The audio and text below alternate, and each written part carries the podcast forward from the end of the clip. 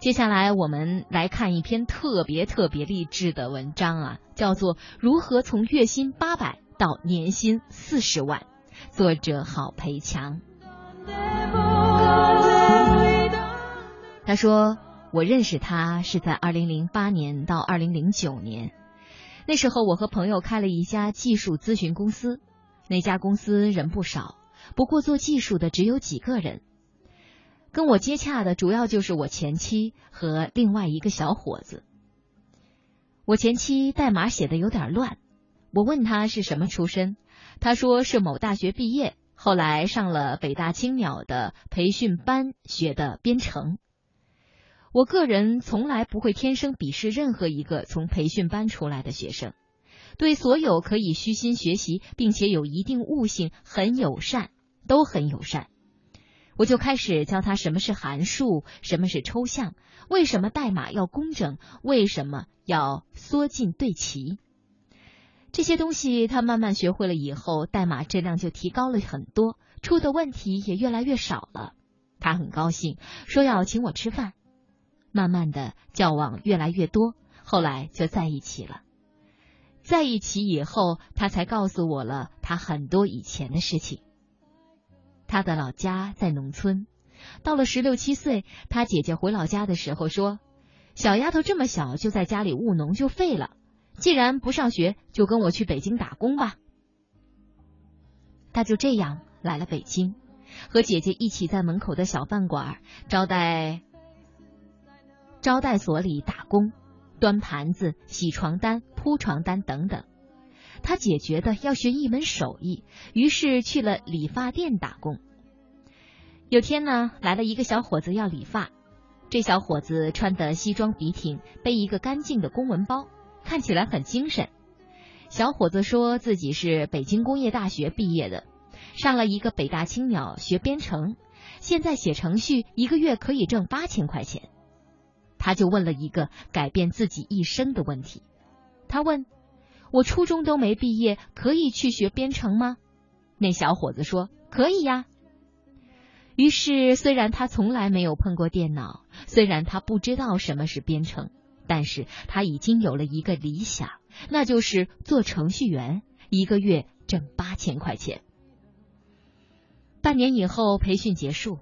他说，他找到第一份工作的时候，就买了白衬衣、西裤、小皮鞋，感觉自己是一个白领。以前理发、端盘子都像是伺候人的活儿，而且他觉得自己现在本事不大，少挣一点合理，未来一定可以挣到八千块。后来我告诉他，PHP 比 ASP 市场大。他就开始跟我学了一段时间，然后找了一份新工作，挣到了四千多一个月。再后来，我们结婚了，她怀孕了，生了我们家小宝贝。断奶以后，她想去上班。有一天下班，她到家就抱着我哭。我说咋了？她说老板骂人太狠了，要求太高了。她哭了一整天。我说那就算了吧，哪里找不到一份工作呢？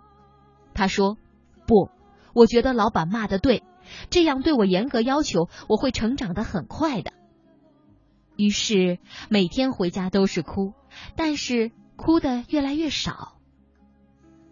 后来朋友做项目需要程序员，但难找。我说我老婆做的还不错，让她来帮你吧。那个朋友非常高兴，我就继续问：如果他过来，你可以开多少？他说：“你说个价格吧。”我说：“那一万二吧。”那个朋友答应了。回家我问他：“一个月一万二，工资翻一倍，你学习有动力了吗？”他说：“太有了，我保证可以学会。”一个月以后，他去上班，兴高采烈的。不过下班回来，他说项目好像很复杂，不知道自己能不能搞定。我也有点担心。过了几天，他说：“我们老板想请你吃饭，今天晚上下班你来接我吧，我们三个一起吃个饭吧。”我心说：“难道是干的不好要被开除了吗？”到了那里寒暄了几句，我就怯怯的问：“我老婆做的怎么样啊？”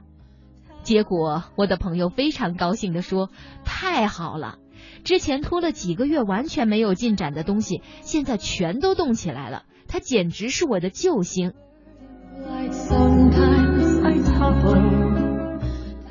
后来我们离婚了。离婚以后，他进了三六零，月薪一万五。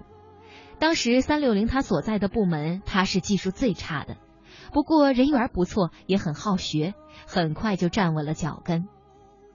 一年多以后，很多同事跳槽，纷纷拉他去，最后他跟着一波同事去了另外一家目前如日中天的公司，月薪一万九。再后来干了一年多以后，他又跳槽到了另外一家 BAT 级的公司，年薪四十万。头些日子入职以后，他转发了一封邮件给我，是他发给 HR 的信，大概内容是说：我发给你的简历上说我毕业自某某大学，但是实际上我最高的学历是初中，而且都没毕业。我是北大青鸟培训以后自学这么多年的，不过我曾经服务于三六零和某某公司，这些公司的同事都知道我的学历很低，但是他们都可以证明我的工作能力。我之前给你们的假的简历是怕初筛的时候就把我刷掉，现在既然已经过了全部笔试面试，我不想欺骗你们。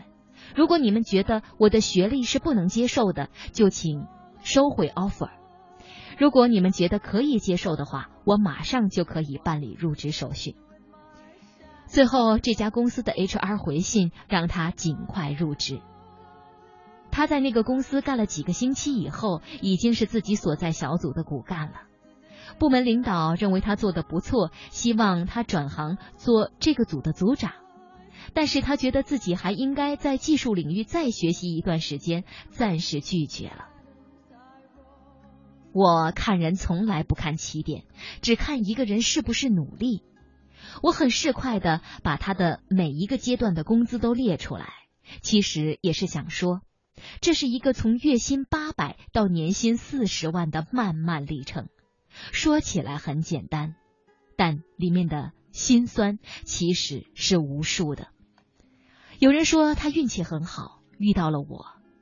我认为我能起到的只是催化剂的作用，本质原因是因为他是一个对的人，遇到了我这样的人可以加速成长，没有遇到我，也许成长的会慢一点，但是也会在成长。